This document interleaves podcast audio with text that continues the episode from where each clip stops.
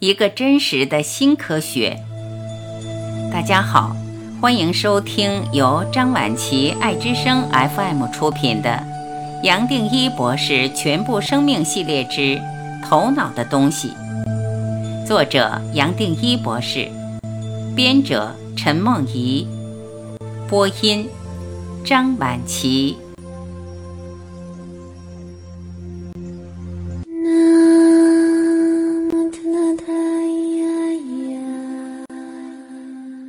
十一，神经回路的把戏。虽然前面我这么解释，我们的认知是任何专家都只能认同的，但是值得再谈或分享的是，虽然懂，我们怎么还是会认为这个世界那么真实，而会被它带走？讲到这里，又需要回到我们头脑的架构。我们每一秒钟，其实透过五官捕捉，再加上脑整合的数据，可能有成千甚或上万笔。就连一个动物都随时有这么丰富的运作，只是人类透过头脑去进一步整合，把复杂性又提高了不知多少倍。这种运作的机制有它的道理，是希望我们把全部注意力投入新的讯息。像是环境的变化，以及这些变化可能带来的威胁。我们仔细想，我们在观察世界，大多数的讯息其实已经是落在注意力的背景里，透过头脑不断建立回路，让它们自动化的运行，而让我们可以把注意力从上头释放出来，集中在新的变化。比如说。我们好像随时可以体会到天空、云、树、马路对面的学校、回家路上的商场、办公室的走廊，眼前再寻常不过的画面，其实都已经落在头脑老早就建立好的回路，让我们用最省力的方式，可以在心里把它反映出来。假如这些画面有些变化，像是天空暗了，云动了，风吹过树梢。绿灯变成了红灯，一群又一群孩子从校门口出来，路上开了新的商店，走廊上出现陌生人。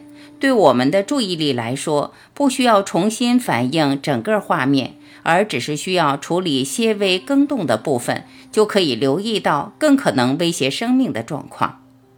这种做法从神经运作的角度而言是最经济的。自然而然也就把一个完整的虚拟数据库变成了我们注意得到的全部真实，让我们认为好像真有个东西叫天空、云、树、马路对面的学校、回家路上的商场、办公室前的走廊。无形当中，这些资讯变得坚固，让我们真正认为有个东西。也就这样子，我们制造出一个完整的世界。而且认为有个坚固的世界是天经地义。接下来也一再的透过五官和念头不断肯定它，不断验证它，不断确认它。你我的世界就是这么来的。这个机制很少人意识得到，甚至听到这个世界是虚拟的，每一个人都会立即抗议，认为跟生活的体验完全不符合。但是我相信。只要我们面对自己觉察的机制，从这里出发，自然会发现，我们所见到的，让我们得到坚实的印象的，确实只是资讯和数据。然而，这个世界随时落在我们注意力的背景，已经变成生活主要的部分，从生到死都在身边，在眼前，很难把它否定掉。我常说，修行从人间的角度来看，只是建立新的回路，让我们从过去数不完的习气和模式突然跳出来，彻底体会全部的习气都是虚拟的现实。想想，假如习气是真的有，而不是虚拟，我不可能消失，这个世界一样消失不了。那么，我们就算是透过修行想转变意识，难度会相当高，甚至是不可能的。就是因为我和这个世界是虚的，我们才可以随时跳出来。如果你还记得我在静坐用过这张图，用箭头代表回路的作用，它自己不断在那里运转。其实，就连静坐，最多也只是建立新的回路，让注意力随时专注到眼前观想的对象。透过这种不断的观想，设立一个新的路径，让我们随时可以回到它。透过这种机制，本来是同时在多层面运作的复杂回路，突然落在一个很单纯而重复的回路，让我们的注意力可以集中在一点。全部生命系列最多也只是如此，希望将我们局限的脑不断落在心，落在全部，落在没有东西。这样的切入点合并了过程和结果，让我们随时体会到这个世界的虚拟，又同时建立一个完整的新回路来支持这新的领悟。也只有这样子，我们才不知不觉化解这个虚拟的世界。尽管最后什么都没有化解，它本来就是虚的。一个虚拟的东西没有必要，也不可能得到化解。其实也就这么简单。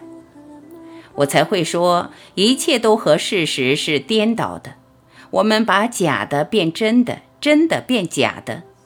仔细观察，其实我们连物质和意识的地位也弄反了。我们认为眼前所看到的都是真的，自然会认为是先有物质才有意识。举例来说，对现代的神经科学家而言，是先有人的基因，才有我们的体。而有了体，有了神经细胞的作用，才有意识。是的，站在狭窄相对的意识，用二元对立的逻辑来看，这个推论当然一点都没错。是先有了人的架构，才有人的聪明。然而，我们通常体会不到，在人还没有出现之前，已经有一个意识，也就是我在全部生命系列所称的绝对或一体。就是我们走了以后，绝对一体的意识还存在。我们来不来这个人间，跟它其实不相关。我们有了肉体的聪明，最多只是用肉体的范围想去局限绝对，也就这样子，自然忽视了绝对，忽略了一体。最可惜的是，这个肉体的聪明对整体一点代表性都没有。不过是生命上照的可能里的其中一个。此外，我们通常以为一个东西是活的。什么叫做生命？一样又和事实是颠倒的。我们是透过头脑的机制创出动的观念，而动又建立时间，我们才可以衡量死活，认为这就是生命的分野。一个东西在动，可以生也会死，我们认为它自然是活的。一个东西不动，也就自然认定它是死的。就这样，我们会假设一颗石头没有生命，而一株植物会慢慢的发芽、开花、结果，虽然很慢，还是在动，也就认定它有生命。我们没有想到，动是一个头脑的观念。我们认为动才有生命，其实是透过我们头脑的运作，人为的赋予了某些东西生命。在这里，我所指的颠倒是，其实没有一样东西没有生命、没有意识，就连一块石头、一根木头、天上的云、地上的水，全部都有意识。没有一个东西没有意识，只是他们没有把自己局限在一个小范围里运作。我们从五官和头脑的角度来看，体会不到他们有生命。我们神经的回路就是有那么大的本事，不光是骗过我们一生，还可以带着我们制造一个虚拟的世界。